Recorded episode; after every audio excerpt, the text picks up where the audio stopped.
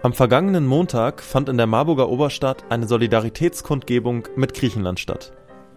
Rund 100 Menschen folgten dem Aufruf und versammelten sich unter wehenden Griechenland-Flaggen auf dem Marktplatz. Anscheinend mutiert Griechenland unter der neuen Regierung des Linksbündnisses Syriza für viele deutsche Linke zu einem Symbol des Widerstands und der Hoffnung auf einen politischen Wechsel in Europa. Dass diese Hoffnungen allerdings schnell im Winde verwehen können zeigen die aktuellen Verhandlungen um die neuen Kreditauflagen. Doch die Skepsis gegenüber Syriza darf nicht von der Kritik an der deutschen Politik in Europa ablenken. Das war auch für Jan Schalauske, Landesvorsitzender der Linkspartei und einer der Redner auf der Kundgebung, wichtig zu betonen. Und ich finde, anstatt die neue griechische Regierung zu verunglimpfen, sollte sich die herrschende Politik und sollten alle Parteien sich schämen, die, die, die diese Politik in den letzten Jahren mitverantwortet haben. Allen voran allen voran die deutsche Bundesregierung mit Bundeskanzlerin Merkel, Finanzminister Schäuble und der Großen Koalition, die eine maßgebliche Verantwortung für diese Politik trägt. Die deutsche Bundesregierung hat falsche neoliberale Rezepte halb Europa verordnet. Die Ergebnisse sind Massenarbeitslosigkeit, Lohnkürzungen und mangelnde Perspektiven. Das sind die Probleme, die den Alltag vieler Europäerinnen und Europäer bestimmen.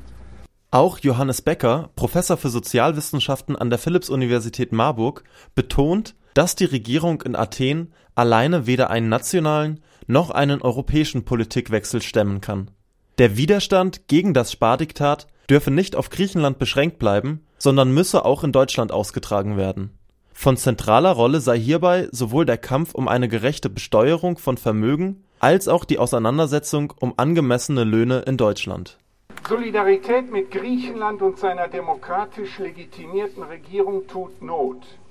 Diese Solidarität kann helfen, Griechenland und die EU auf den Weg zu einem demokratischen und sozialen Verbund zu bringen. Dies den Bürokraten in Brüssel und Frankfurt zu überlassen, ja auch allein der Regierung in Athen, würde die Entwicklung rasch beenden und verebben lassen. Griechenland und Syriza brauchen Solidarität und soziale Bewegung. Dass die Verhältnisse in Deutschland bzw. in Hessen eng mit der Situation in Griechenland verknüpft sind, zeigen aktuelle Debatten.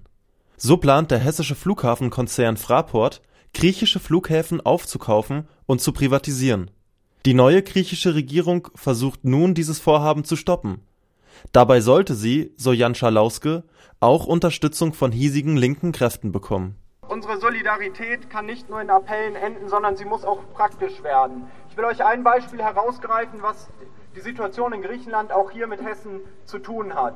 Wie ihr vielleicht in der Zeitung gelesen habt, plant die Fraport AG, die griechischen Flughäfen zu kaufen und zu übernehmen. Ich finde, der Hessische Landtag, die Stadtverordnetenversammlung in Frankfurt am Main, die zusammen den Mehrheits Anteilseigner von Fraport bilden. Die sind jetzt aufgefordert, diesen Ausverkauf des öffentlichen Eigentums in Griechenland zu stoppen. Die Veranstaltung in Marburg lässt hoffen, dass der Widerstand gegen die autoritäre Sparpolitik in Europa auch zunehmend nach Deutschland getragen wird.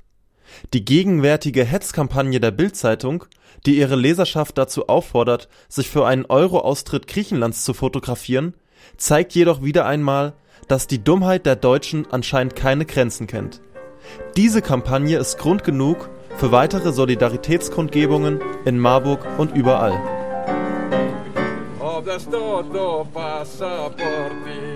Sante che caglia morti, sante cate che caglia su die pastis candres, ido diacanitus andres, το λιαπέτο πάνω πόρι του ομιστερή.